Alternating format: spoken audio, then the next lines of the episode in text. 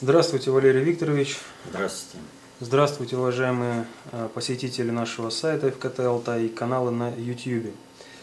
Э, и начнем мы с вопроса, который пришел от Сергея, точнее со второй части его вопроса.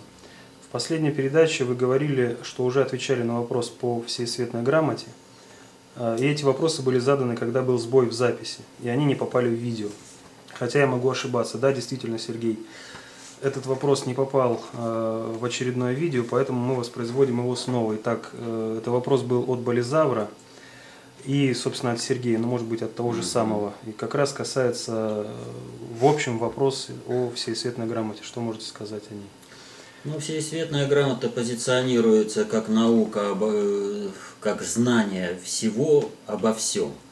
Но ситуация такая, что все, что сейчас доступно э, по всей светной грамоте для освоения людей, оно всегда оно является фрагментарным, отрывочным, нет целостности, и для осознания, для освоения этого знания требуется наставничество некого гуру.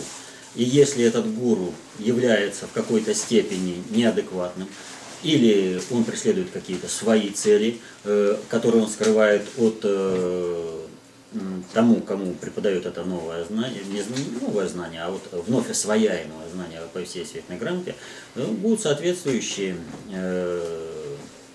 результаты. Поэтому здесь нужно быть очень и очень осторожным. Вот. Вообще, любое знание, которое требует какого-то посвящения, а всеесветная грамота именно таким вот образом сейчас построена, что требует какое-то посвящение от какого-то знающего человека, то вот с этим знанием нужно быть очень осторожным. И без понимания вот этих процессов лучше поостеречься воспринимать на веру, да вообще на веру ничего не надо воспринимать, нужно э, разбираться во всем. Вот. вот эти вот знания, которые дают. И второй вопрос в этом же вопросе от Болезавра был, а, и вопрос сюда же. Медведев после эфира на канале РЕН-ТВ, здесь дается ссылка, в Блиц-интервью сообщил, что при вступлении на должность П-резидента ему вместе с ядерным чемоданом дали папочки по проживающим на Земле инопланетянам. Если это так, то что эти инопланетяне тут делают и в чем их интерес? Ну, вообще-то это была шутка э, президента, причем э, рекомендую пересмотреть. Умелый принял картинную позу, и как из дешевого детективчика такое тайное знание сообщаю, вот, мне даже больше вам скажу. Да, шутка это была обычная, э, разводка на увлеченности инопланетянами. Ну и тогда давайте закончим с вопросами от Сергея, регион 50, э, первая часть вопроса. Э, здравствуйте, в интернете есть видео Петра Горяева, где он рассказывает о волновой генетике и ее достижениях таких как омоложение, исцеление, регенерация органов, зубов. На сайте Горяева есть, где он предлагает матрицы, как универсальные, так и индивидуальные, их стоимость от 500 до 1000 УЕ. На шутника и шарлатана он вроде не похож. Расскажите о Горяеве и волновой генетике, перспективы достижения, какие могут быть последствия как для человека, так и для его детей. Ну, во-первых, то, что говорит Горяев, это не просто теоретически возможно, но и уже доказано практическими опытами. Вот, это раз. Э, что регенерация каких-то органов, э, восстановление молодости, вот, это э, вот эти эксперименты идут и продвигаются. Но я не знаю, какие матрицы он предлагает, если сейчас известен только как бы один случай – Э, и то на подопытной животном, это на крысе, когда было достигнуто в лабораторных условиях регенерация органа. Вот. А, и то, опять же, регенерация весьма условная. И какие матрицы может предлагать Горяев, я не знаю. По той простой причине, что вот настройка вот гармонии, он там, вот, вообще волновая генетика, она опирается на гармонии, потому что гармония во всем должна быть, это безусловно.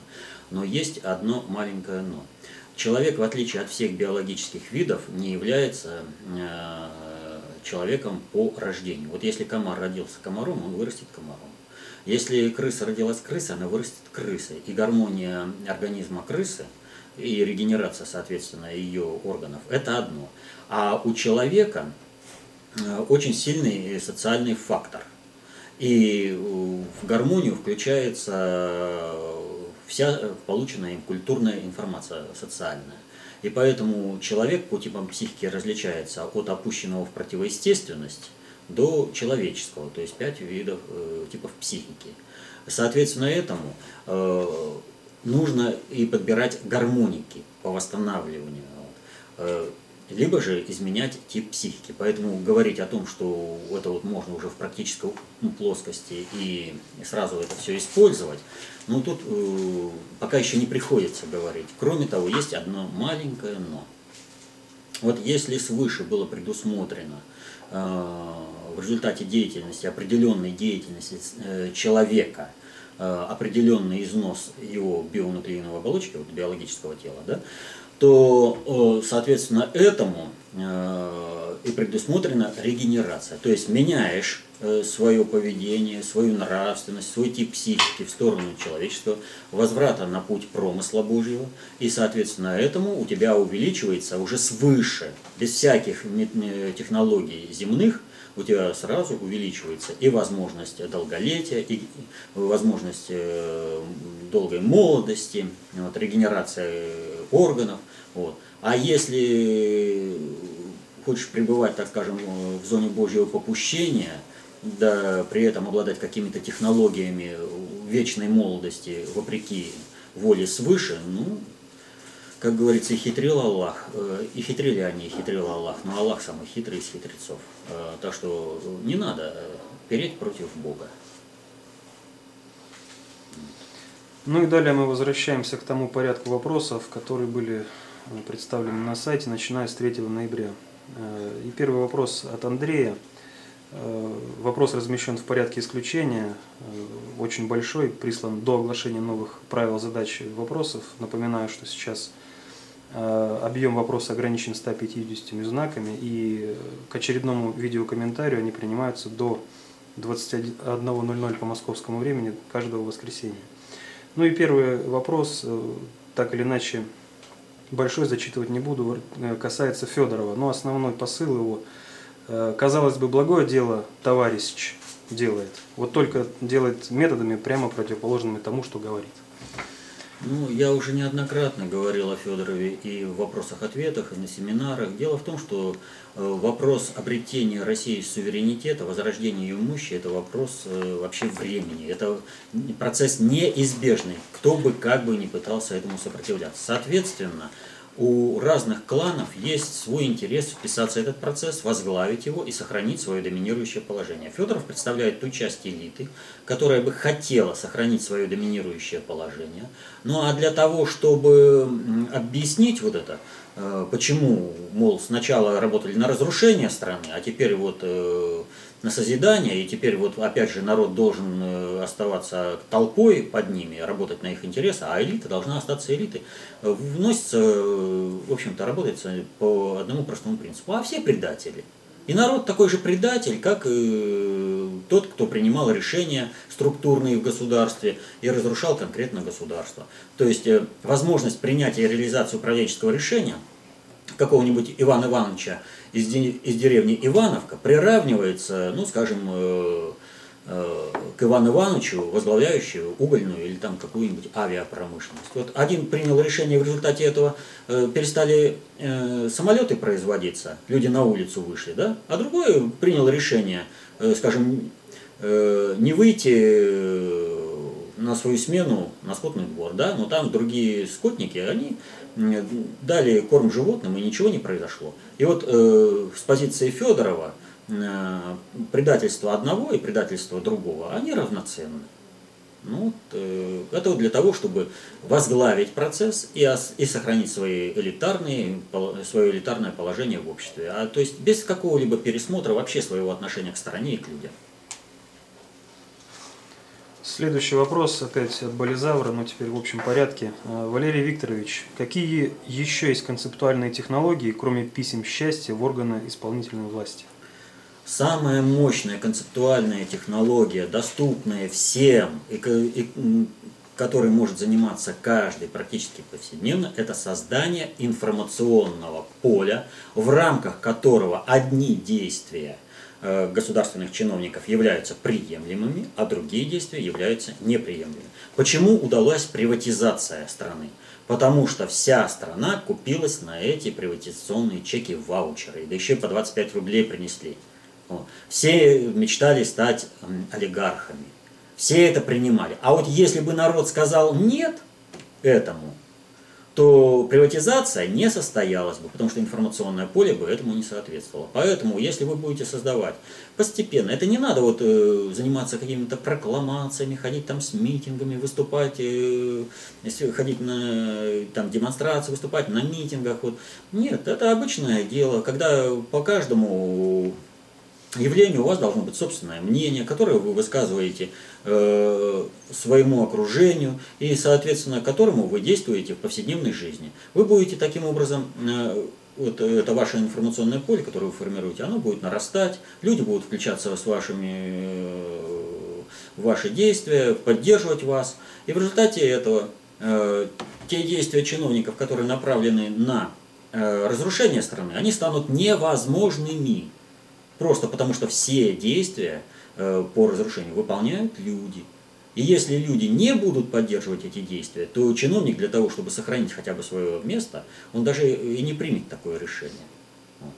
Так что создание информационного поля – это дело каждого активного гражданина страны. Но надо понимать, какое информационное поле вы создаете, и как не оказаться пешкой в чужих руках. Вот поэтому мы и даем знания по достаточной общей теории управления, концепции общественной безопасности, чтобы вы могли э, ориентироваться самостоятельно, без каких-либо гуру, без каких-либо э, знающих там людей свыше, самостоятельно определять, как протекает процесс, какое его отношение к вам, какие последствия, что вам следует предпринять для того, чтобы этот процесс состоялся или не состоялся, и как самим запускать процесс. Вот эти знания мы вам даем. Следующий вопрос от Маргариты Соколовой.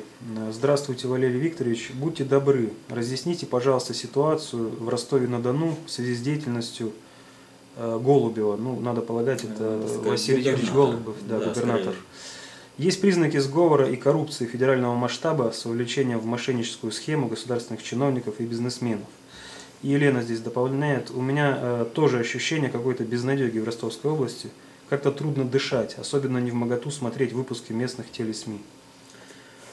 Ну, я не обладаю никакой дополнительной информацией, кроме той, что проходит по средствам массовой информации, и при этом как бы не акцентировался именно на Ростовской области, что было. Поэтому прокомментировать вот конкретно ситуацию в Ростовской области не могу. Вот. Э, ну а то, что происходит вот так вот э, в Ростовской области, это мало чем отличается вообще от того, что происходит по стране. Вот. Например, в той же Иркутской области. Там еще тоже, может быть, даже похлеще, чем в Ростовской, вот, исходя из той общей информации, которая циркулирует в средствах массовой информации. Вопрос далее от Сергея Владимировича. Доброго времени.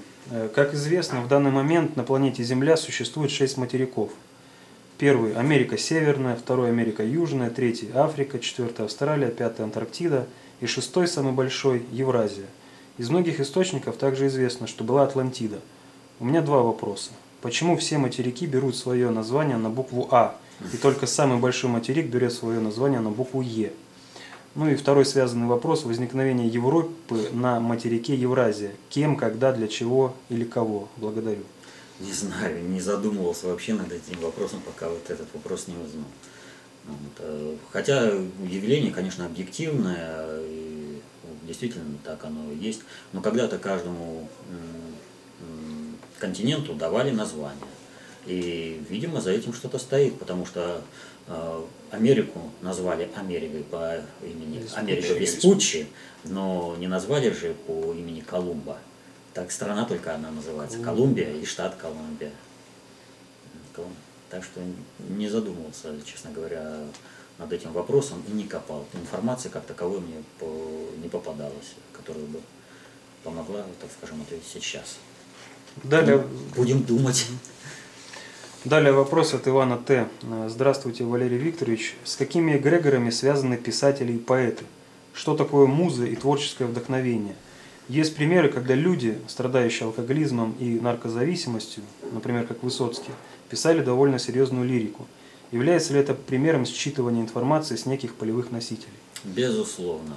Все творческие личности вот именно вот такого плана, они всегда подключены к эгрегорам и считывают эту информацию, которую перекладывают в своих стихах, там, в прозе, в музыке. И в зависимости от того, на какой эгрегор э, замкнут, э, такое у него и творчество. Вот, э, ну вы знаете, есть такие перформансы устраивают, э, очень странные люди. Они тоже замкнуты на определенные эгрегоры, но они же не резонируют в обществе, потому что та информация, которую они несут э, в своем, так сказать, творчестве, вот, она противоречит э, информационному состоянию эгрегора, на которое замкнута основная масса населения. Вот творчество Высоцкого, оно почему резонировало? Оно, вот обратите внимание, у него он про что только не писал, и про Отечественную войну, и про рабочих, и про ученых, про все, да, песни как бы есть. Вот. И они все резонируют, потому что это был общий эгрегор советского общества. И была популярность. А вот писатели различные, которые сначала писали э, стихи про советскую власть, там, э, о том, какие они патриоты, э, вернее, коммунисты, марксисты там за Лениным, да, а потом э, стали писать в обратную сторону, они точно так же подключены к эгрегорам. Их личная нравственность такая, что получить какой-то гешефт профит. Вот у этих было. Ну, с Высоцким там несколько иная ситуация. И есть информация о том, что он быстро умер именно потому, что отказался по поводу, вот как эти иуды, продать свою страну. Да, он, как он понимал, так он э, и нес свое творчество э, у людей, но конкретно изменить стране он отказался, поэтому его и убрали. Вообще, 80-е годы, период перестроечный, они отмечены были тем, что люди, которые э, чувствовали патриотизм и свою связь с Родиной, устранялись. Ну, там вот, смотрите, Даль, Шукшин, вот. А э, личная нравственность каждого вот этого творца, так сказать, она определялась его реальной нравственностью, вот, а не только подключкой к эгрегору. Следующий вопрос от Любови э, тоже размещен э, в порядке исключения, так как был прислан до оглашения да, новых правил задачи вопросов. Ну, здесь Э, в вопросах-ответах от 23 сентября вы говорите, что татаро-монгольского ига не было. Ну и далее здесь идет э, описание взгляда Любови на этот вопрос, и в связи с этим у нее дополнительные вопросы. Первый вопрос. Отрицаете ли вы факт нашествия? Значит, сначала я поправлю. Я не говорю о том, что не было татаро-монгольского ига. Я говорю, что не было татаро-монгольского ига в том виде, в котором его нам представляют. Это э, очень существенная разница, потому что ИГА – это форма организации государственного управления. Вот. А, значит, нашествие ни в коем случае. Это объективный факт, который произошел. Вот. Но а, почему состоялось нашествие, какие, каковы последствия этого нашествия, это э, вопрос, э, который, вот, если мы не сделаем выводов из этого, да, мы рискуем повторить его еще больше. Ведь я о чем говорил? О том, что в результате крещения Руси, в Руси, э, Руси на Руси начались э, междуусобные войны между князьями. И в результате этого нашествия как такового и не было бы, не было бы отдельного героизма отдельных городов, если бы князья помогали друг другу. А то каждый дрался самостоятельно. И в результате этого у, у Орды всегда было преимущество в том, э, сколько она может задействовать против каждого отдельного города своих войск. Всегда было преимущество и в вооружении, и в численности, и ну, в качестве вообще. Вот. А так бы вот его не было, если бы не было вот этого крещения. То есть отрицать это, ну, это бессмысленно, это реальный факт. Ну, здесь тогда связанный вопрос. Э, если принять вашу позицию, то кому конкретно потребовалось излагать ход событий так, как он трактуется традиционно?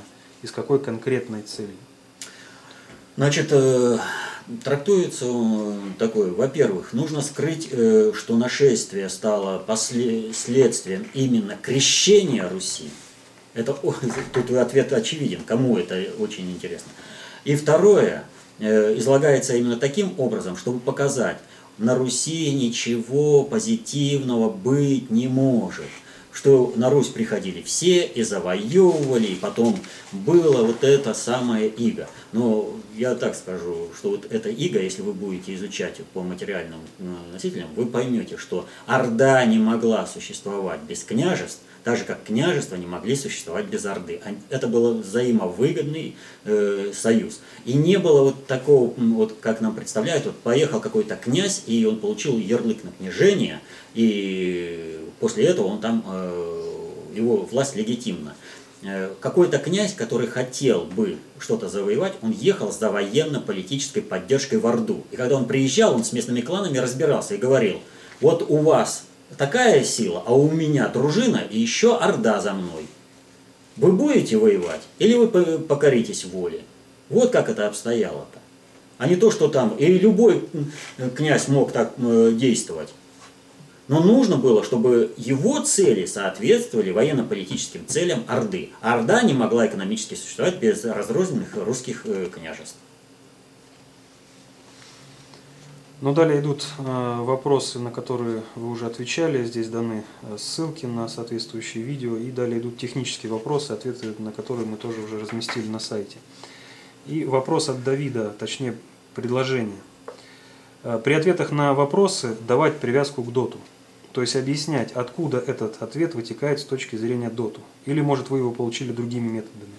Я понимаю, что это сложно будет поговорить во всех ответах, но хотелось бы, чтобы люди, смотрящие рубрику «Вопрос-ответ», учились думать самостоятельно, а не использовать вас как авторитет для решения своих проблем. Значит, если я буду э, расписывать э, вопрос о том, как сложился ответ, то боюсь, даже на один вопрос мы в течение вот полутора-двух часов не, выложим. По той простой причине нужно будет снова расписывать приоритеты управления, полную функцию управления, виды социальной власти. Нужно давать ретроспективный исторический аспект, нужно давать социальный аспект, э, аспект вот, э, сегодняшнего положения дел. То есть нужно дать полную характеристику объекта. Вот. Э, из чего проистекает. Значит, вопрос-ответ. Мы говорим, вот есть такой вопрос, мы даем такой ответ. Но мы на семинаре даем и теоретическое знание, но при этом мы говорим, что ни рубрика вот вопрос-ответ, ни семинар, они не заменят самостоятельной работы с толстыми книгами внутреннего предиктора СССР. Не заменят. Это всего лишь как бы э, завлекалочка, что ли, или ну, как вот, э, реклама такая, показать, как э, можно из вот, э, проблем, из вопросов получать ответы. А дальше уже начинается практическая работа. Вы сами уже должны по мере возможности э, каждому вопросу применять все то, о чем я сказал. Вот когда вы это будете постепенно сами делать, сами разбираться, а откуда у меня могло вот это вот взять? Вот э, положили перед собой полную функцию управления. И начинаете. Определение фактора среды, давляющего на систему определили в полной мере, как вам показалось, делайте дальше шаг.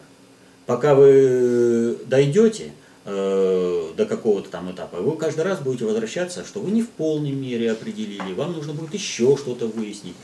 Вот. Так что, если я хотя бы говорю один вопрос, буду вот расписывать так, как вы предложили, я не смогу отвечать на вопросы. Я буду только один вопрос описывать, описывать, и это не даст э, много пользы для людей. А тем более мы этой такой работой понемногу занимаемся на семинаре. То есть у нас другая еще рубрика есть, которая этим занимается.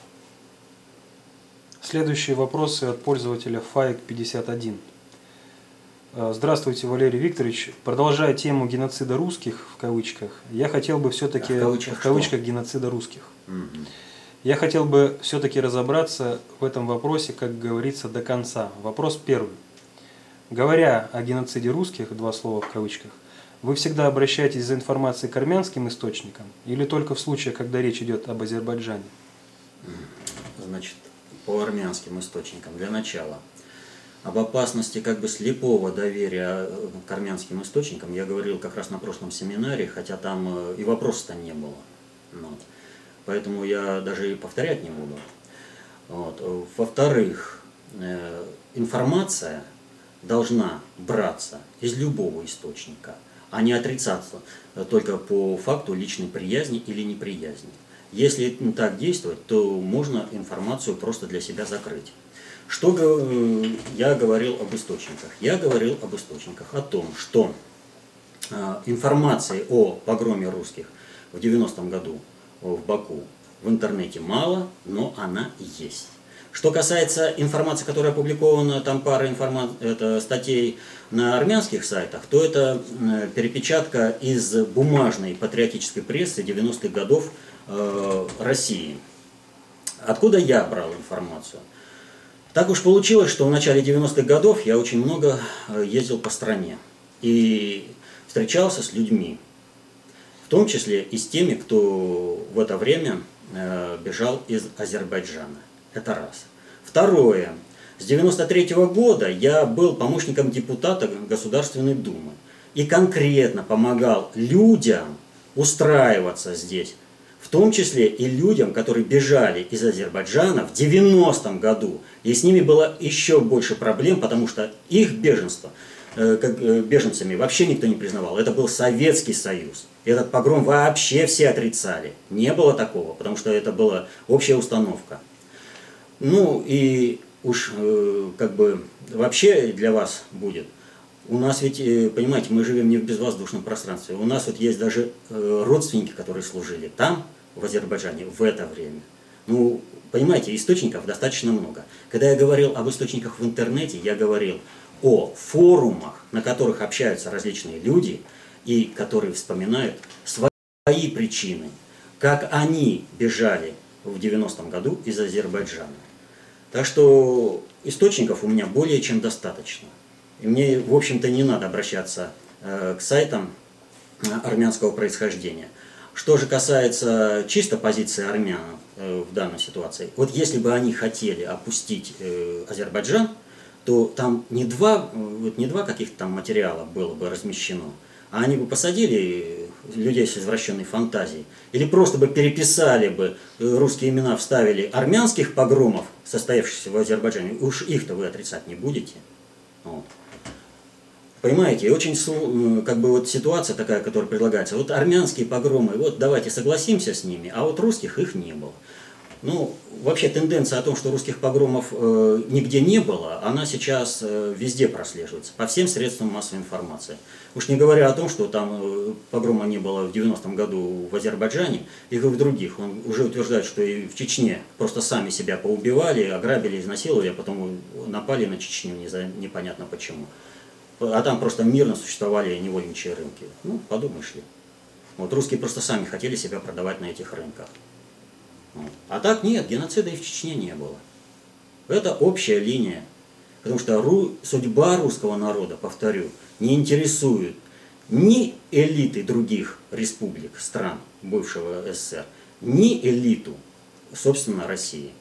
Ну, элита я имею в виду в кавычках, то есть те, кто управляет сейчас. Поэтому, естественно, все, что касается русского народа, замалчивается максимально. А на форумах, вот, где люди общаются и делятся э, своими историями жизненными, вы найдете эту информацию. И поверьте, она не очень-то хорошая для восприятия. Вопрос второй от Фаика. Уважаемый Валерий Викторович, как вы думаете, если государственная позиция Азербайджана была бы фашистской по отношению к русским, мог бы русский язык быть языком, на котором в Азербайджане общаются и обучаются в школах и институтах до сих пор? Ну, во-первых, я всегда говорил о том, что э, позиция любого государства складывается из позиции элит. Элита расколана.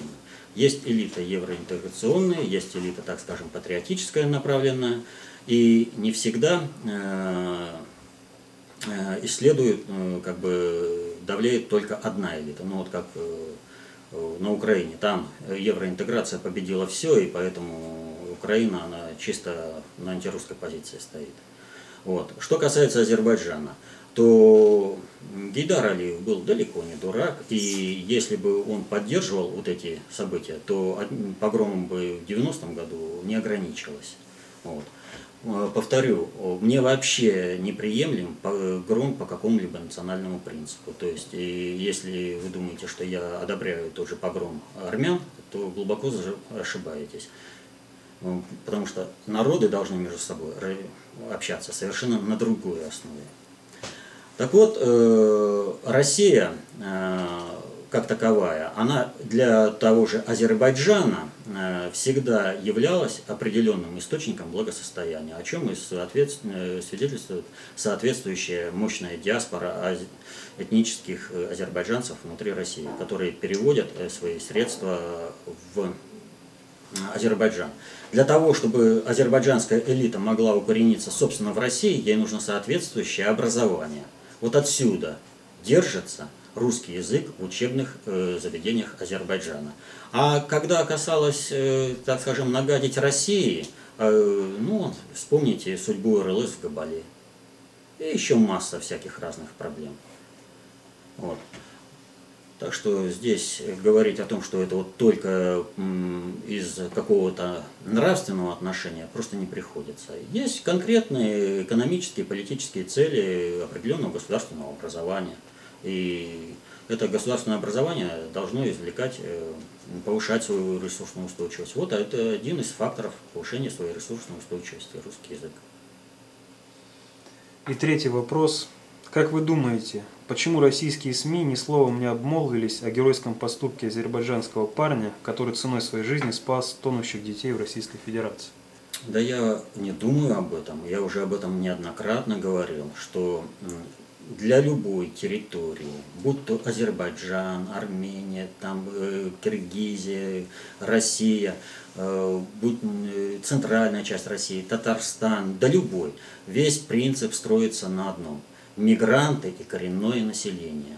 Мигранты должны быть однозначно плохими. Ничего позитивного о них не должно быть. Именно это условие, при котором коррупционное чиновничество может манипулировать толпой. Поэтому, если бы это было иначе, то родственникам э, этого действительно геройски погибшего парня вот, не пришлось бы платить за поиски тела эм, по той простой причине, что чиновники отказались даже предоставить водолазов и помочь в поисках тела, чтобы похоронить. А это как раз э, замкнуто, э, с одной стороны, мафиозная этническая э, группировка, которая контролирует диаспору, говорит, вот смотрите, вон видите, какие русские сволочи, да? Он спас девочек, сам погиб, а чиновники даже не хотят не то, что там по телевизору где-то что-то сказать, по радио, там, в газетах напечатать, они даже не хотят его найти, чтобы похоронить-то по-человечески. Вот. Сами вынуждены. А вы хотите вот с этими русскими дружить. Вот будете с нами, значит мы вас защитим. Вот. А между собой вот эти коррумпированные чиновники и вот эта мафиозная верхушка диаспоры, они между собой дружат и договариваются о том, как и что делать. Это потому замолчали и об этом ничего не сказали, в том числе и патриотическая пресса, и демократическая, что это невыгодно. Тогда как строить э, межнациональный конфликт, если говорить о каждом человеке правду? Если он совершил геройский поступок, и нужно было об этом сказать, показать, что не все мигранты вот такие, которые грабят, насилуют, убивают, что люди, они везде люди – вот. Чтобы вот этого, этой позиции не было, что это человек, и он э, поступил порядочно, нормально, и, можно, и я реально говорю, геройски, вот, чтобы потом можно было толпу поднимать э, против азербайджанской диаспоры и говорить, а вот они все там такие, да? Вот. Для этого и замолчали. Но повторю, в этом заинтересованы как руководство диаспоры, так и чиновничество. А народ, как мы вам, вы, наверное, по Берлеву видите, да, и были провокаторы, свезли со всей Москвы всяких нациков, которые находятся на прикорме у этих э, национальных э, мафиозных структур, э, и громят базары тогда, когда им приказывают для того, чтобы э, эти диаспоры не выходили из-под контроля. Но народ-то не поддержал, понимаете, и не поддержало государство. Вот когда вот сейчас мы отвечали вопрос, одно из самых мощных средств э, э, концептуальных создания информационного поля. Так вот, информационное поле в России совершенно иное, и оно не приемлет э, основу, что какой-то там народ нужно громить по этническому принципу. У нас в принципе не было никаких погромов. Я прекрасно знаю, что вы сейчас скажете, вот, а как же там в царское время и погромы еврейские, ну, с этими погромами, это вообще, если я сейчас буду говорить, это будет очень долго. Так вот, в России не было погромов по национальному признаку, повторю, никогда. Вот. А если вы не переосмыслите, почему произошел погром армян в Азербайджане, вы так и будете предложить. Вот армяне предлагают, давайте дружить до последнего азербайджанца. Вы предлагаете, давайте, ну я не говорю конкретно вы, да, а, скажем так, от Азербайджана, давайте дружить до последнего армянина. Неправильный этот подход, неправильный. Все народы должны жить в счастье и в согласии. Вот этот подход правильный. Ну, далее Файгл. Но, минутку, но для того, чтобы это произошло, нужно иметь, э, в общем, мужество, разобраться и в том, что мешает, в том числе и в культуре собственного народа, что мешает вот этому нормальному э, общежитию народов. А погромы, повторю, это очень э, серьезный знак, чтобы задуматься об этом. Далее Файк благодарит вас за ваши ответы на вопросы в прошлом выпуске. И далее вопрос от Белоброва Евгения. Э, в видео вопрос-ответ от 29 октября вы отвечали о ценах на золото и другие драгметаллы. Вы не сказали, как это отразится на российских вкладчиках, ведь нашему государству нужны будут подобные вклады. Рубль, завязанный на доллар, тоже рухнет вместе с ЦБ, и нужно будет срочно э, наполнять новую экономику деньгами – и сделать из электростанций новые ЦБ тоже не получится. Тогда как не допустить краха российской экономики после обрушения США-анской? Возможно, золотые вклады и другие более или менее материальные вклады послужат основой новой экономики? Нет, я уже говорил о том, что золото рухнет следом за кредитно-финансовой системой. То есть, когда кредитно-финансовая система, основанная на долларе, рухнет – золото сразу взлетит. Но оно тут же рухнет. Это будет сделано для того, чтобы кинуть всех лохов. Золотой стандарт умер в 1971 году, и его возрождение не предвидится. Э, сейчас происходит следующая вещь. Э, в мире раскручивается, э, так скажем, золотая лихорадка. Вот золото, золото это реальный там Э, ценность, которую надо там накапливать обязательно все. Но накапливают лохи. Вот. Э, я не имею в виду Россию. Здесь вообще Россия, она уникальна и выделяется из всей мировой практики, и поэтому накопление у нас золотого запаса э, как раз подтверждает необходимость вот таких действий и гениальность. Я не, вот опять же, Э, учитесь управлять сложными суперсистемами э, на примере Путина. Понимаете? Вот э, по Сталину, это когда вы уже по случившемуся факту, по Путину, вы можете, а как бы я решил эту задачу? И постоянно корректировать, смотрите, как он решает. Так вот, по золоту возвращаясь. Значит, что происходит сейчас? Сейчас э, лохам навязывается в прямом смысле, что золото – это единственная надежда. И все центробанки всего мира действуют по одной и той же схеме. Когда золото по высокой цене, раскачка, центробанки всего мира срочно покупают золото. Потом золоту назначают низкую цену, и центробанки всего мира начинают срочно сбрасывать это золото. Но вы понимаете, что центробанки берут на себя вот это весь негативный эффект от разницы цен. Для чего?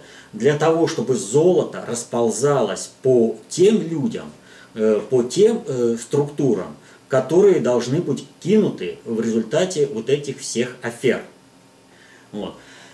Значит, когда рухнет кредитно-финансовая система, нужно будет оставшимся, кто еще не совсем э, рухнул, им нужно будет, чтобы они, думая, что э, золото их спасет, вместо того, чтобы вкладывать свои свободные ресурсы, которые у них материально-технические есть, в производство и развивать свою экономику, купили бы золото.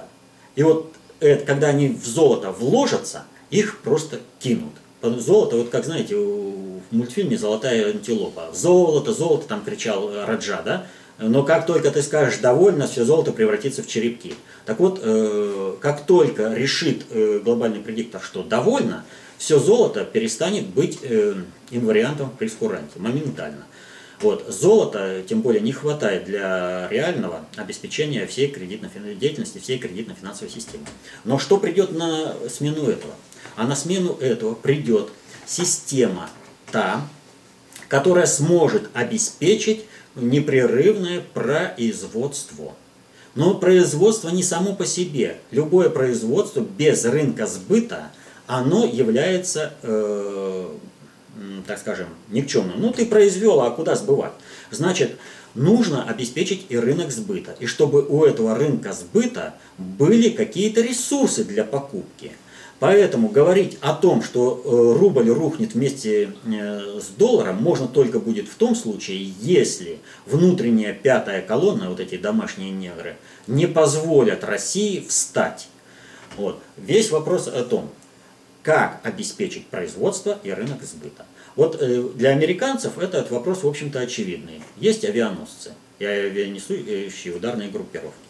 И вот если они кидают весь мир, то тем не менее весь мир будет вынужден все равно возвращаться к доллару. Но глобальный предиктор предусмотрел кидок из Соединенных Штатов. И вот сейчас в мире э, тестируется несколько систем организации производства и сбыта. В частности, сейчас вот э, популярной становится расчетная единица биткоин. Так вот, эта единица, это как раз и тест на организацию рынка сбыта под определенного производителя. А у России вот это все есть изначально. Поэтому Россия отвязывает э, свою валюту от э, привязки к золоту или к какой-то другой валюте и э, определяет курс. У России есть и производственные мощности, в России есть людские, энергетические ресурсы, э, есть природные ресурсы, есть рынок сбыта, и страны, ориентирующиеся на Россию, это и потенциальный рынок сбыта. Вот. Поэтому для России только вопрос лишь политический. Опять же говорю, вот решим и все. А для всего мира – это вот как раз сейчас поиск э, того, как это решить. Вот один из путей – это решение биткоин. Но э, надо понимать и другую ситуацию, что, в общем-то, страны и народы, они тоже не идиоты и понимают, в общем-то, что готовится большой кидок. И поэтому чем сейчас занимаются все государства мира? Они сейчас занимаются свопами своих э, валют. Что такое своп? Это обмен. Понимаете? То есть они меняют определенные ресурсы. Вот э, приведу такой пример – Э, сейчас у э, Иран и Китай вот объявили о том, что они в ближайшее время закончат подготовку расчетов. То есть Китай задолжал Ирану порядка 22 миллиардов долларов за нефть. Вот. Но отдавать он будет не валютой, а отдавать он будет станками и оборудованием для того, чтобы Иран э, смог бы поддержать собственное производство и обеспечение собственного рынка. Вот как это обстоит. А золото, повторю, это должно лечь тяжелым бременем э, для конечного потребителя. Почему в России это дело обстоит несколько не так? А по той простой причине, что золото так или иначе нам нужно будет для производства. И нам э, его в любом случае надо накапливать. И то, что сейчас Путин накапливает золото, не входя в конфронтацию с глобальным предиктором, это просто великолепный шаг. Хороший очень ход. Следующий вопрос от Татьяны.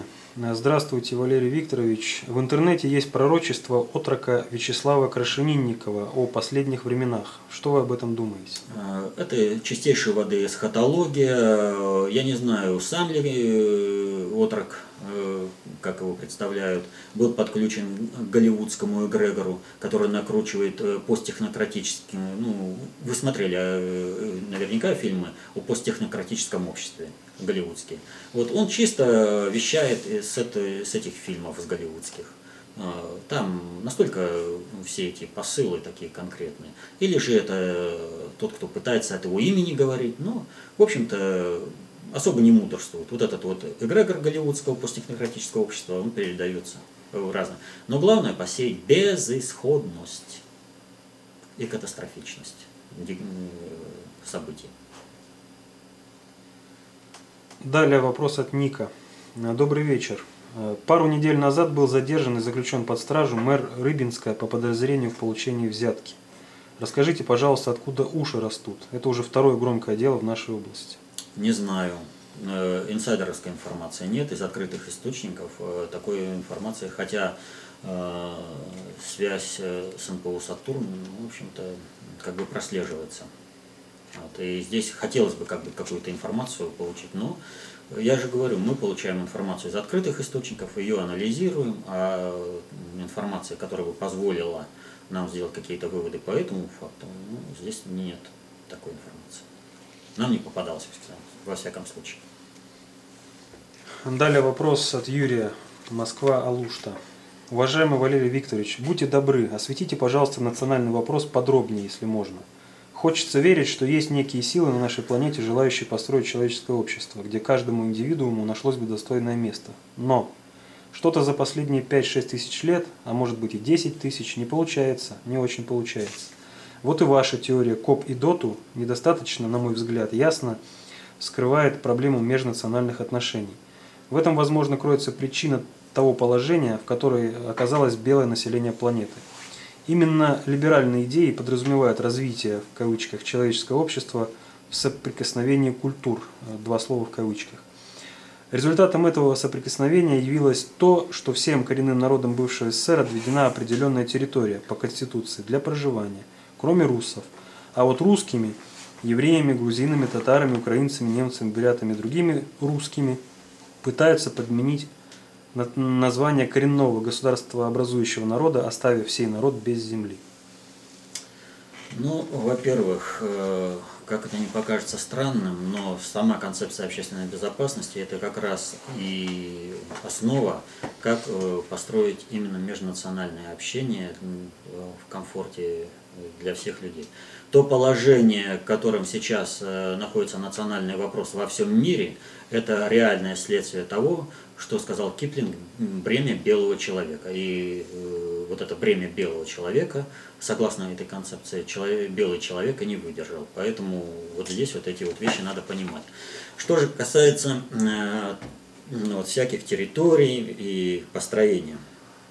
Значит, поймите простую вещь. Отношения между двумя, там, тремя и прочими, скольки угодно народами и нациями могут строиться по двум принципам. Вот скажем так, условно, очень условно. Есть э, какой-то народ, там племя живет в горах. И есть какой-то народ, э, племя живет э,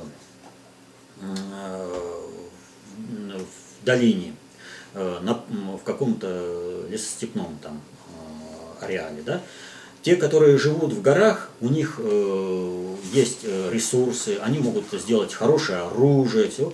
Вот. Но у них мало продовольствия и мало такого сырья для изготовления, например, одежды. Потому что скота много не, не вырастешь. И...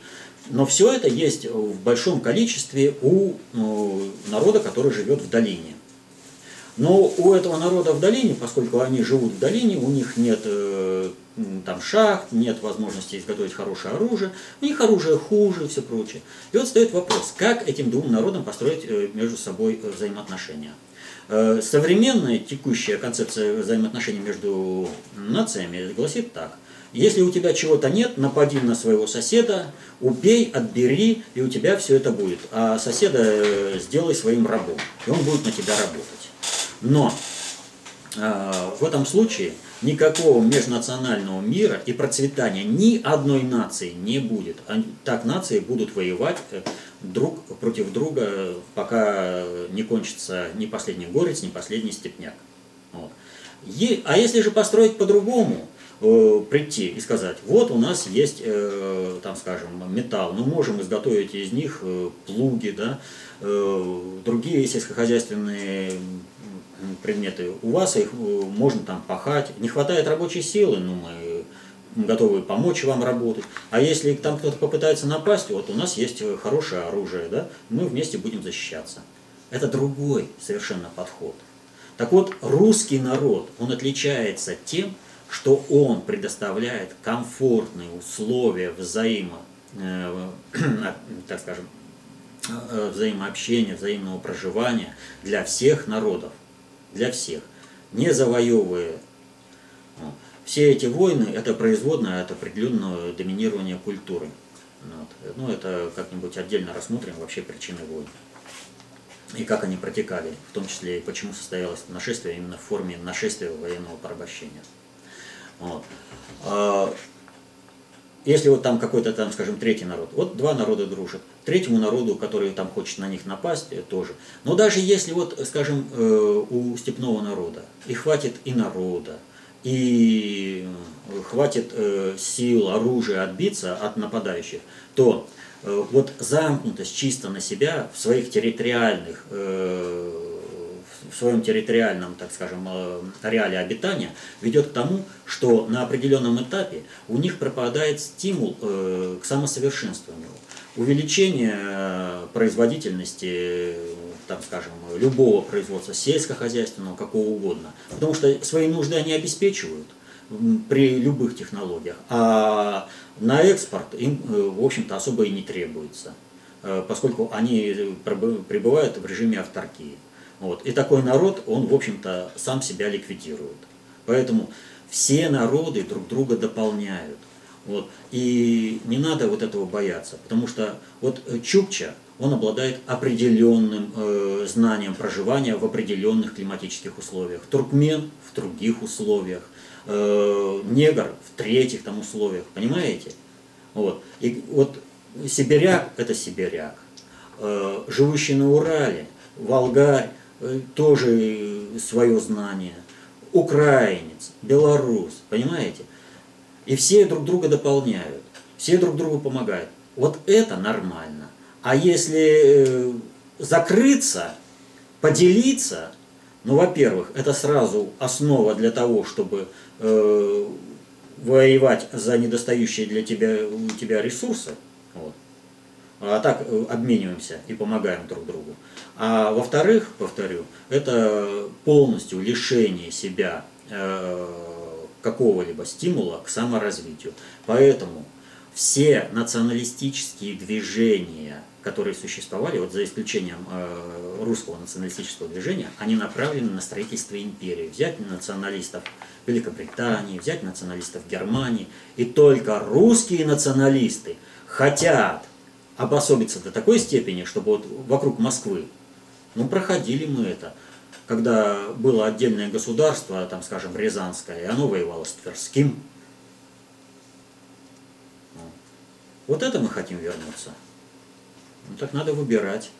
Либо мы все-таки предлагаем совершенно иную концепцию жизнестроя, либо же мы возвращаемся концепции бремени э, белого человека, образно так называть. Да? Но в результате этого кто любой, там, белый, не белый, негр, там, кто возьмет это бремя на себя, цивилизаторство, тот в конце концов придет к тому, что окажется в этом же положении, в котором сейчас оказался белый человек там, в Европе и везде. Следующие вопросы от четырех. Вот, поэтому и хочу, поэтому вот надо понимать, что Россию хотят убить Именно поэтому, чтобы она не предложила альтернативу глобализации на других основах. Глобализация – процесс объективный. Но управление этим объективным процессом носит субъективный характер. Сейчас это глобализация по ветхозаветно-библейской концепции, а мы предлагаем по русской, при котором всем народам комфортно жить. Следующие вопросы от четырех пользователей, объединенных одной тематикой. Давайте по порядку сначала. Э, от Анатолия первая группа вопросов, я бы сказал. Кто такие э, глобальный предиктор и внутренний предиктор? Когда они появились? Какие цели преследуют? Внутренний предиктор является автором КОП. Какие структуры вокруг КОП, партии, движения, каким организациям принадлежите вы? Глобальный предиктор. Само название говорит о том, что это взявший на себя вопросом управления процесса глобализации на планете Земля.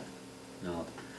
А, он появился давно. Э, первые свидетельство это относится к древнему Египту, и, судя по всему, это остатки от цивилизации Атлантиды.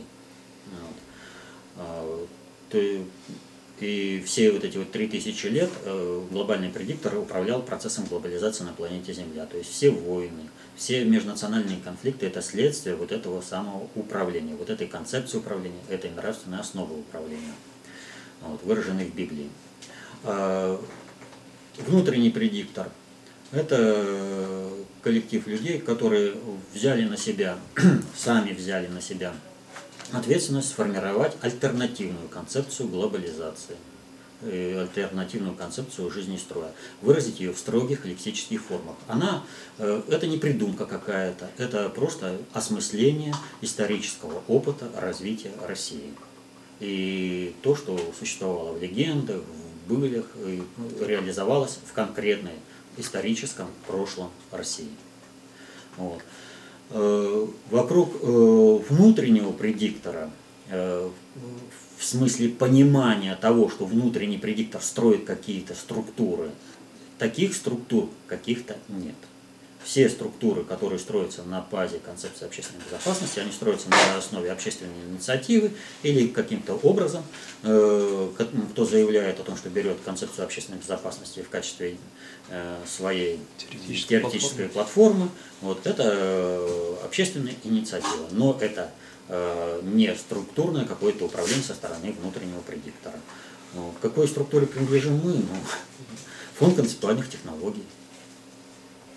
Что там еще? Ну, э, внутренний предиктор является автором КОП. И вот второй вопрос от Дениса Я же объяснил, что э, в строгих лексических формах выразили то э, знание, которое было присуще в русском народе испокон века.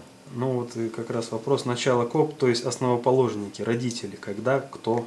Ну сколько раз уже мы на этот вопрос отвечали, она потому безавторская э, работа, чтобы люди по смыслу оценивали приемлемо, неприемлемо. Ну, еще несколько вопросов касаемо ГП от Олега Никишина. Существует четыре концепции. Библейская, американо-европейская, кораническая, буддийская и русская. ГП, представитель библейской, он что, пытается подмять под себя все остальные, или это матрешка более высшей суперсистемы? Значит, существует четыре э, концептуальных власти, соответственно, концепции. Это э, ветхозаветно-библейская, русская, японская и китайская. Вот. Э, буддийская и э, кораническая, они э, как раз в какой-то степени являются производными либо от ветхозаветно-библейской, либо от русской. Вот. По той простой причине, что в русской и ветхозаветно-библейской выразилось отношение к Богу. То есть, либо водительство Божие на земле, русская концептуальная власть, что в частности в какой-то степени отражено и в буддизме, и в, коранич, и в кораническом учении, вот, и, ну, в разной степени имеется в виду, и э, чисто сатанинская, э, которая выражает э, против, это, богоборчество ветхозаветно-библейской концепции, которая преследует глобальный предиктор. И следы этой концепции также находятся и в буддизме, и в коранической учении по той простой причине, что они были вписаны именно глобальной концептуальной власти ветхозаветно-библейской. Почему выделяем э, японскую и китайскую? Это э, две власти, если вот первые две, э, ветхозаветно-библейская и русская, являются концептуальными властями глобальной, глобального уровня ответственности, то есть за всю Землю, то э, японская и китайская являются э, концептуальными властями региональной ответственности. То есть они проводили определенную концепцию управления глобализацией в регионе, Азиатско-Тихоокеанском регионе где они и столкнулись между собой. Именно вот э, столкновение Китая и Японии лежит именно в плане концептуально вот, ответственности. Вот, э, поэтому вот такое, такая поправка э, по концептуальным властям и по концепциям, доминирующим в мире. А, так, а дальше там вопрос, извините. Ну и вопрос от Сергея Л. Э, нет, нет, нет, мы не ответили. Я там поправил по концепциям. А... Ну, или это матрешка более высшей суперсистемы? Или ну тогда, в принципе, я уже ответил. Нет, я показал, да... что глобальный предиктор, в принципе, и буддизм, и кораническое учение вписал свою теорию глобализации. Вот четвертый вопрос от Сергея Л. Э, не могли бы вы объяснить, как подбирает и формирует себе кадровую базу глобальный предиктор? Вот смотря какую кадровую базу. Если говорить, собственно, о глобальном предикторе, то нужно родиться в определенной семье. Потому что генетически, э, генетическая память имеет место быть, и э, накопленный опыт э, управления миром, э, передающийся по этим направлениям, э, для них является очень важным. Все остальное, ну, в зависимости от различных уровней, решается через различные системы поиска. Каковыми, в частности, являлись и до какой-то степени сейчас являются различные масонские ложи. Когда ищут деятельного человека, тестируют его нравственность, смотрят, как его вписать и помогают ему понемногу двигаться. Но это до определенного уровня. То есть это, как бы сказать, набор э, уже... Э, персонала обслуживающего. Вот э, есть господский дом, да, вот представьте себе, сами господа, э, которые там живут, вот э, для того, чтобы стать господином, то есть глобальным предиктором, нужно родиться именно в этой семье. А для того, чтобы стать обслуживающим персоналом в этом доме, горничными, там, метр, какими-то садовниками, там, шоферами, да, ну, образно говоря, то есть пусть даже он рулит целым государством, как, например, вот, э, Соединенные Штаты, или какая разница. Вот. Для этого существуют различные формы поиска, различные э, масонские э, организации. Вот. Вот в Соединенных Штатах все знают про студенческую организацию «Череп и кости», например, которая занимается кадровым подбором. Но это всего лишь лакеи и исполнители, они на этот уровень ищут.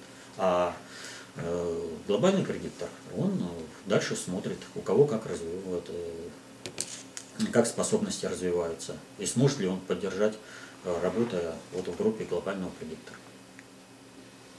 Далее возвращаемся к списочному порядку оставления вопросов на нашем сайте. И вопрос от Савченко Дмитрия.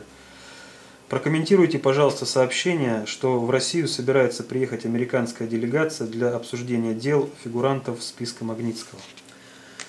Да что тут комментировать. Истерика Государственного управления Соединенных Штатов. Попытка вернуть Россию в, юри... в поле юрисдикции внутренних американских законов. Принимаем, начинаем сотрудничать, значит, э, закон э, имени Магнитского э, для России является юридически, как скажем, юридическим руководством, а значит Россия работает исключительно в рамках внутренней юрисдикции американских законов.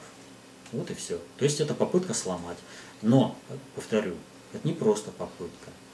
Они сюда едут, потому что они знают, что достаточно большое количество государственных высших чиновников России готовы им помогать в том плане, чтобы э, снова вернуть Россию под юрисдикцию внутренних американских законов, чтобы э, скинуть Путина, чтобы не допустить возрождения России. Если бы это было иначе, они бы не поехали. Если бы государственное управление России поддерживало бы Путина, однозначно поддерживало, никакой бы делегации даже и не было. Им же не нужно очередной облом. Вопрос от Ивана.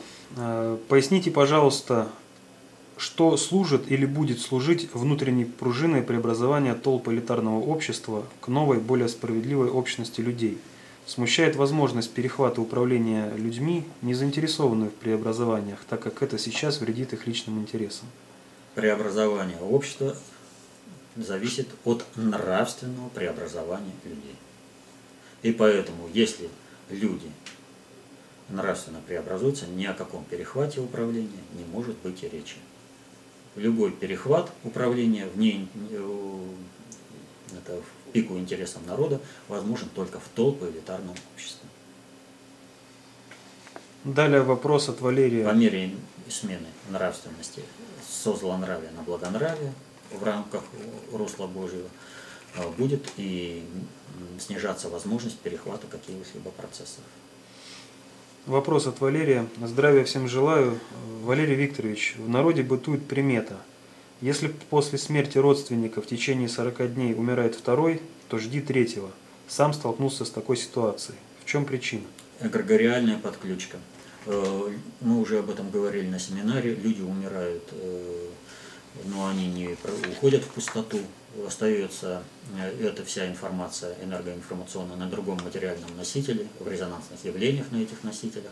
И человек, если он не разрывает вот эту связь с умершим, то он получает и, в общем-то, ту информацию, в результате которой вот, носитель этой вот, близкий родственник умер. И в результате этого у него развиваются эти процессы. Это энергоинформационная подключка, это эгрегориальное включение.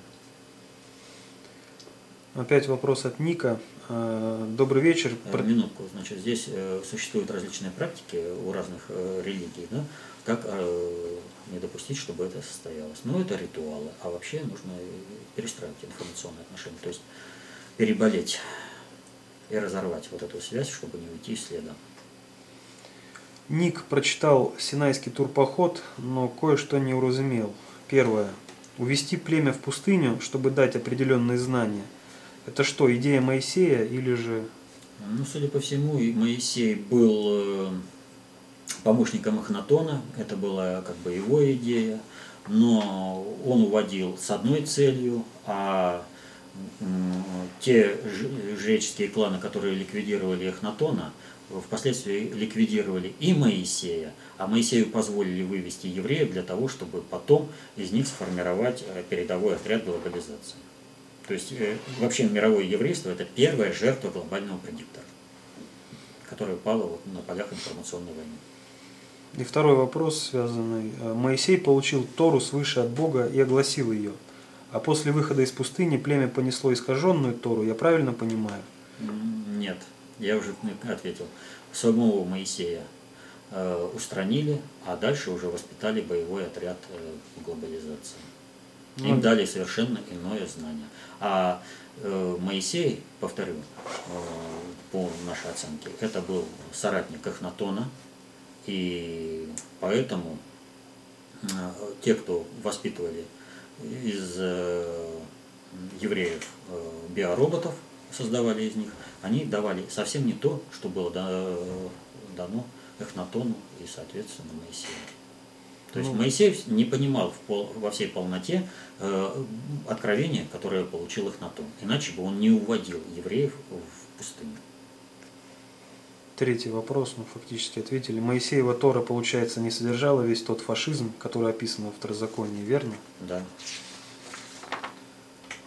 Так, далее э, вопрос от э, Владимира. Здравствуйте, Валерий Викторович. Как вы считаете, каковы реальные причины войн в Корее и Вьетнаме?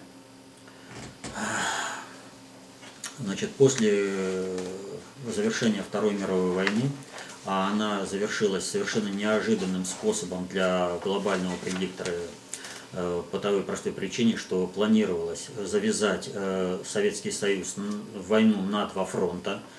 Это война э, против Японии и война, вот знают, операция немыслимая планировалась. Война в Европе против бывших союзников вместе войсками бывшей фашистской Германии. Этот план не состоялся э, в силу разных причин, но основное именно в том, что Сталин, в общем-то, руководил государством очень и очень эффективно. И для глобального предиктора стало очевидным, что э, продолжая свой путь э, нормального цивилизационного строительства, которое осуществлял Сталин, Э, Советский Союз, э, Южно-Азиатско-Тихоокеанский регион очень быстро впишет в свою орбиту. Это показали, ну, что Советский Союз, он стал очень как бы притягательным и авторитетом во всем мире. Потому что вот то, что произошло в войне в Китае, после того, как была разбита Э, японская агрессия против этих стран показала, что Советский Союз проводит совершенно иную э, цивилизаторскую политику, нежели э, цивилизаторская политика, проводимая так называемым белым человеком по библейской концепции. А значит, Советский Союз очень быстро начнет расти. Вот чтобы этого не допустить, нужно было срочно Советский Союз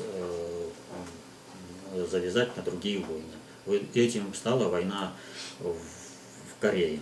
А Вьетнам в это время, ориентируясь на Советский Союз, там началась национально-освободительная война против французских оккупантов ну, которая потом э, против э, французских колонизаторов, которая потом переросла в войну против американских оккупантов. То есть это попытка остановить э, Советский Союз. Вопрос от Олега Никишина. Прокомментируйте высказывание Жириновского, что Янукович идет на блеф с ЕС, чтобы Россия дала ему 15 миллиардов долларов для его победы на выборах в 2015 году. Неправда.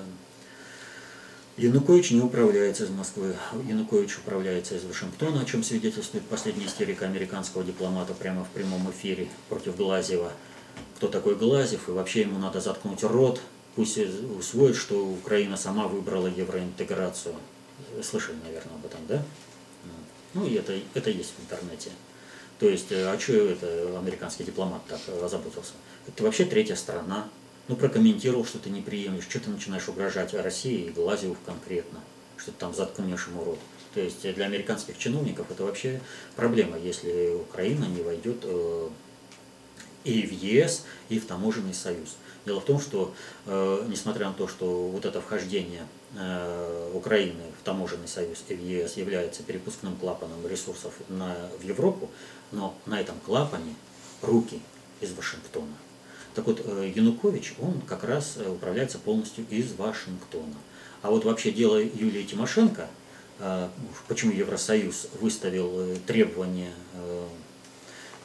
обязательно освободить Юлию Тимошенко, это, скорее всего, очень хороший ход Владимира Владимировича Путина, который убедил поставить таким образом позицию интеграции в ЕС Украины, э, которая однозначно неприемлема лично для Януковича. И уж тем более она неприемлема для Соединенных Штатов. Потому что если освобождают, со всеми последствиями, пусть даже входит в ЕС, подписывает э, соглашение по ассоциации ЕС, но выпускают Тимошенко, это значит Европа бросает прямой вызов Соединенным Штатам и рвет, в общем-то, все такие вот отношения по подчиненности с Соединенными Штатами. Что Соединенные Штаты, естественно, допустить не могут. Поэтому-то они и суетятся, чтобы и Тимошенко не выпустили, и в Евросоюз вошли, и дальше, чтобы вошел в таможенный союз. Вот. А эти 15 миллиардов, ну, Жириновский как рассчитывает? Из Вашингтона позвонят, значит и даст Россия. То есть э, надо же понимать, что ну, Жириновский, он всегда работает на определенную башню Кремля, на определенную. И э, таким образом он тестирует возможность решения одного или другого управленческого вопроса. Игорь 89 спрашивает. В одном из своих выступлений Игорь Панарин рассказал, что символом российского государства был герб Мальтийского ордена. И этот орден является наряду с другими нашими союзниками в союзе против других. Если вы в курсе, не могли бы вы э, охарактеризовать Панарина и его высказывания и прокомментировать факт сближения российского государства с этим орденом? И рассказать про сам орден, его цели или подсказать ресурс, где можно найти достоверную информацию? Значит, э, сразу, ну, что сказать о Панарине? Значит, э, я уже говорил про Федорова, о том, что процесс освобождения России, он идет, он неминуем. Вопрос только, кто будет во главе этой новой России, ну, куда она будет двигаться. Поэтому нам подсовывают сейчас э, Мальтийский орден. Напомню, что капитуляцию Советский Союз э, перед демократическим выбором э, подписал в 1989 году, когда Джордж Буш старший встретился с Михаилом Сергеевичем Горбачевым именно на Мальте в 1989 году. Вот, э, значит, э, никогда э, герб, мальтийский герб не был гербом России. Это передергивание. Дело в том, что когда император Павел стал главой Мальтийского ордена, то он начал вводить этот орден ну как, в символику России. И это началось с того, что он принял его как свой личный императорский, подчеркиваю, личный императорский герб. Потому что был императорский герб и герб России. Вот. Э, это вообще вопросы геральдики, такие тонкие, но они очень существенные. Потому что если бы это был э, герб России, то следы бы этого тут же моментально отозвались, потому что на всех печатях в России должен был бы сразу быть тот герб, потому что прежний герб не действительный, нужно было бы сразу заказывать новые печати резать. Вот, и это бы сразу бы отразилось везде. Э, то же самое примерно было бы, если бы это был императорский э, герб. Э, то вообще надо сказать, что в вопросах геральдики за все время дома Романовых так и не смогли прийти к единому знаменателю. Каким же флагом должен быть российский государственный флаг, каким же гербом должен быть конкретно российский государственный герб. Но если с гербом еще более-менее понятно, то с флагом вообще сплошная путаница. Значит, э, игры с Мальтийским орденом э, э, императора Павла довели до того, что Павел I закончил тем, что его задушили шарфом и ударили табакеркой по голове по приказу из Лондона. Вот. Более-менее судьбу отношений Мальтийского ордена с Российским императорским домом более-менее качественно описал э, в своей книге «Геополитика. Как это делается» э, Николай Викторович Стариков. Вот, там это более-менее точно и подробно расписано. Вот, но поскольку Николай Викторович э, все исходит из геополитики, и поэтому глобальная политика для него как бы не существует, он и не увидел одной маленькой, но очень существенной основы. Дело в том, что не было противостояния между Мальтой и Великобританией. Мальта – это, вот, понимаете, как две руки одного господина. И поэтому императора Павла I, в общем-то, развели на раз. Хотя вот эти аспекты, что много манипулировалось из э, Великобритании, э, Николай Викторович увидел. Но э, вот есть такая особенность. Вы когда-нибудь можете назвать, чтобы с какого-нибудь очень стратегического участка Великобритания бы ушла сама? Вот такого участка вы не назовете. Вот э, Гибралтар не уходит ведь, и Испания ничего не может сделать.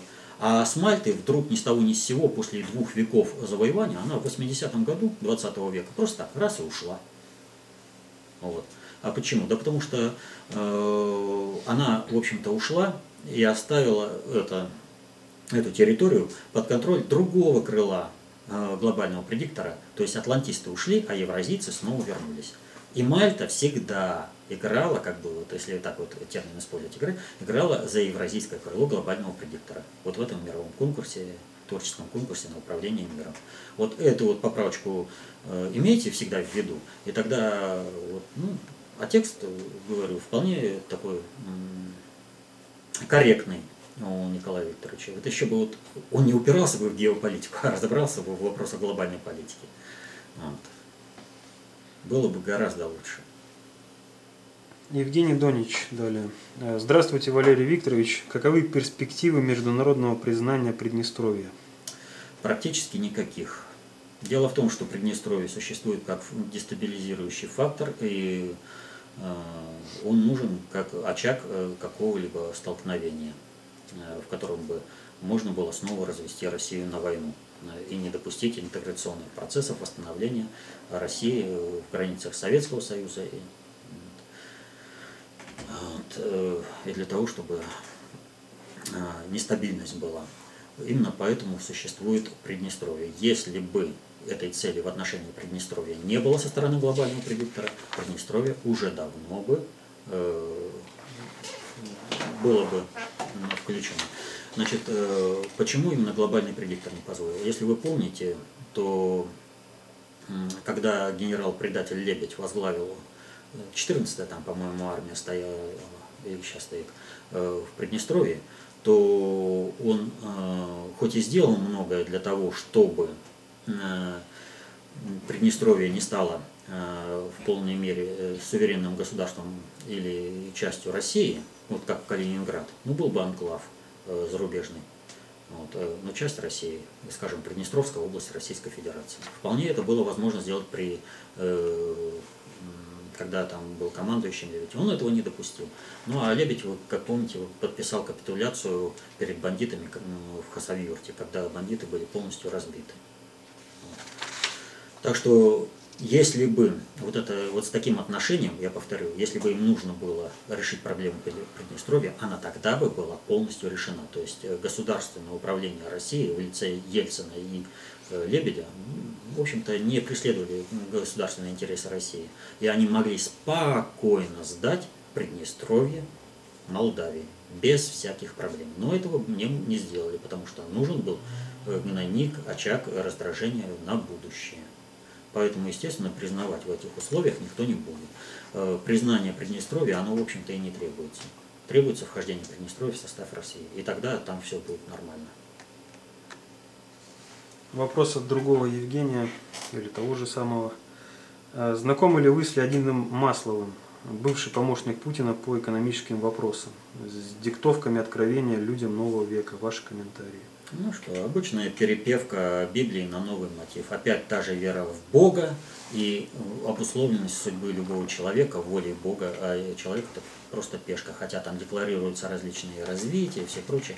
Ну, если у человека просто поперло, и он писать не мог, ну, сделаешь? Кто водил рукой? Эгрегор. Следующий вопрос. S. S.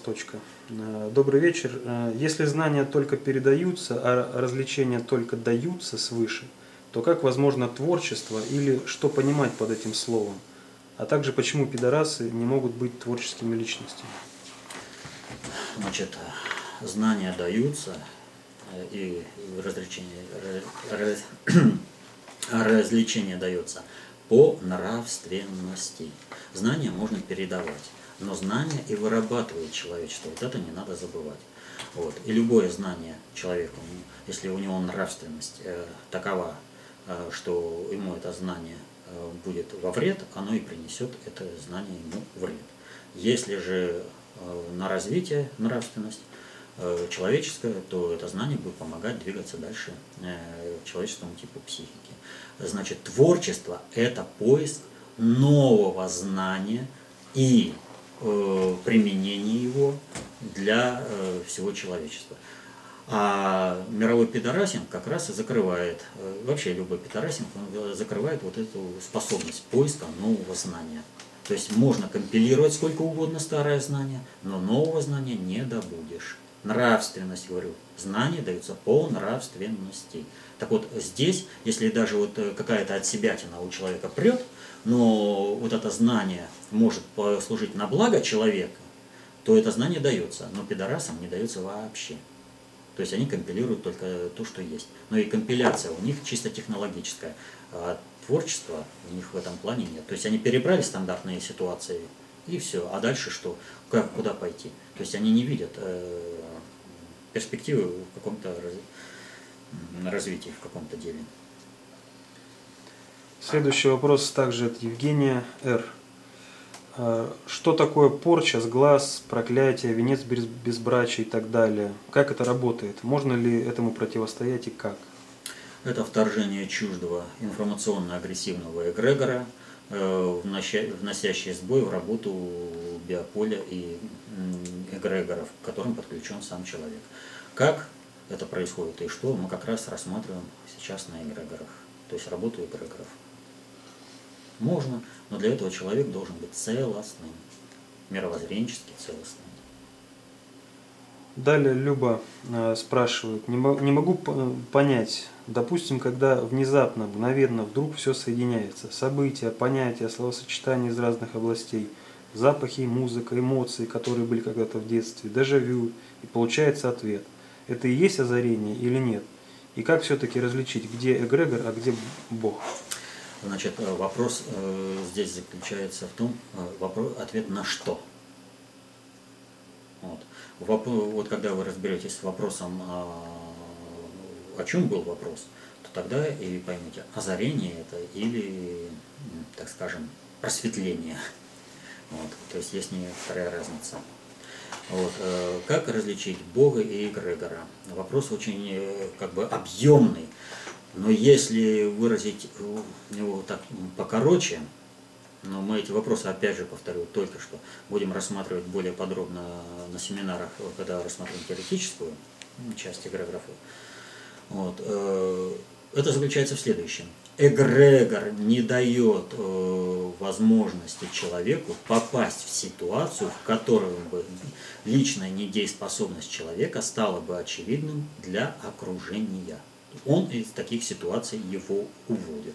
Но дело в том, что эгрегор не обладает э, полновластием э, над всеми процессами в мире, и соответственно этому он не может оградить человека от всего воздействия всей среды. И когда человек попадает э, за рамки действия эгрегора, то он на, буквально на пустом месте э, получает ущерб э, несопоставимый, как если бы у него был ну, как бы обычный водительство эгрегора так или иначе э, все люди испытывали на себе.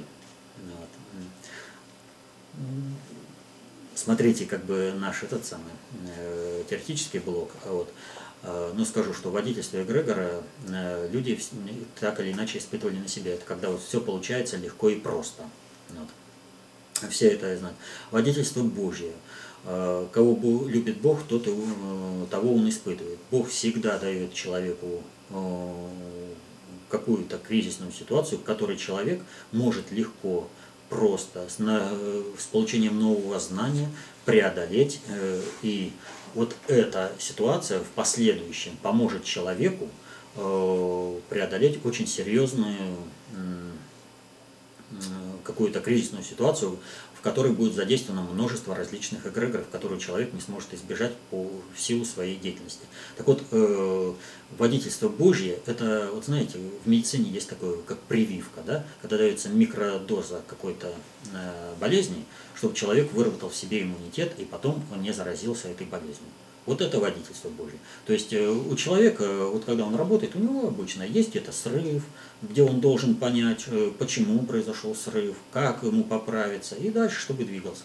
Вот у него, как бы он успешен, но это не значит, что вот у него все получается, ну просто вот идеально, как скользит. Вот это водительство эгрегора.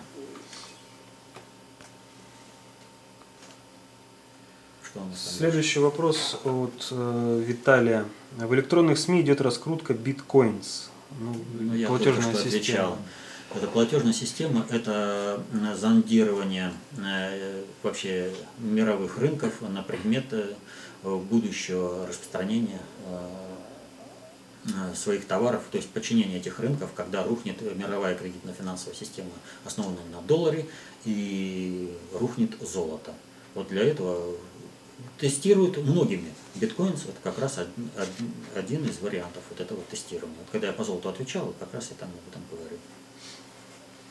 Далее вопросы от Елены Д. Шесть вопросов.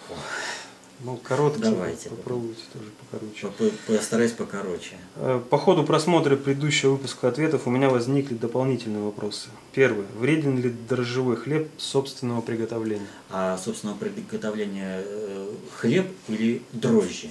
Значит, если вы пользуетесь э, дрожжами, которые продаются, то он такой же, как скажем, не совсем полезный, как и любой хлеб, который продается. Если вы сами изготавливаете дрожжи, то он, безусловно, гораздо полезнее для человека, нежели э, тот хлеб, который печется и который вы приобретаете.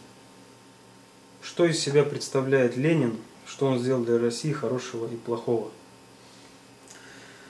Значит, э, Ленин, он бы и остался бы каким-нибудь таким вот революционером, если бы к этому не было предпосылок э, социалистической революции. Кстати, вот об этом э, ну, последняя работа внутреннего предиктора в текущем моменте. Вот. Э, там есть, кем бы остался Ленин.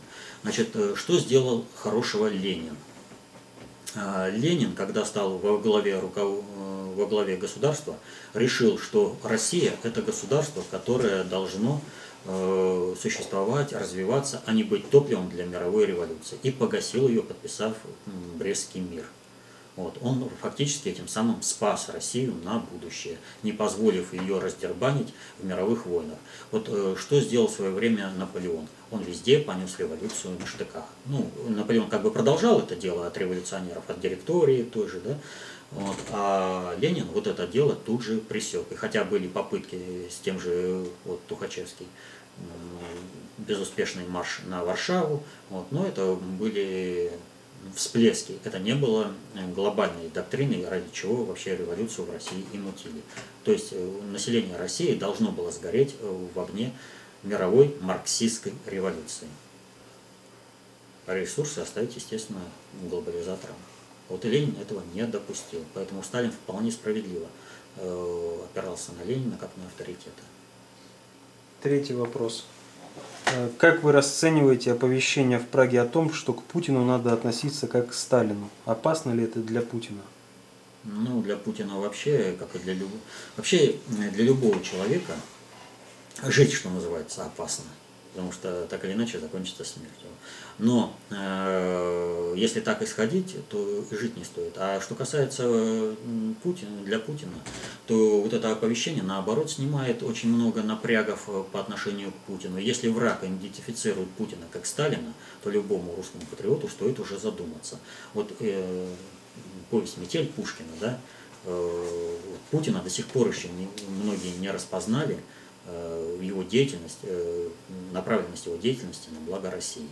Вот. А вот такие моменты, как вот э, акция в Праге, она как раз помогает людям разобраться, на что работает Путин и какие цели в отношении России он преследует. Четвертый вопрос. В чем состоит вред мата? Я слышала, что мат – это богохульство, основанное на неверии в непорочность зачатия Христа. Это христианское объяснение – как вы к нему относитесь и каков ваш взгляд на этот вопрос?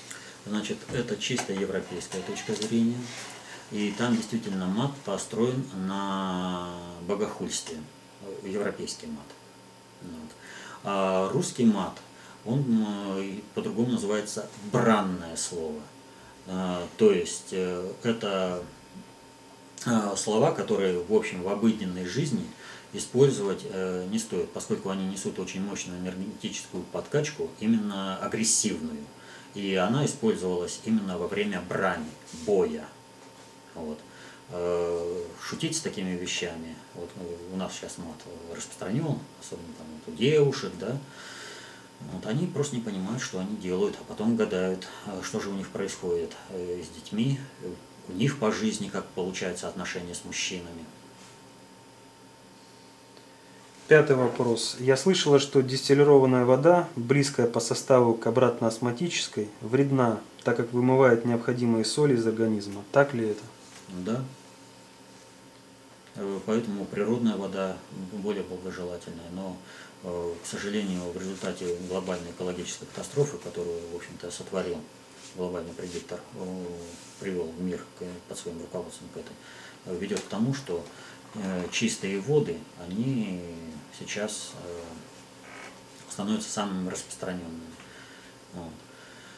Поэтому вот на Западе, э, вот если у нас мы покупаем нормальные э, из различных источников природную воду, вот, различную, то на Западе, вот, например, это перье, это чистая H2O, безо всего. И последний шестой вопрос. Как вы относитесь к творчеству Клиффорда Саймака?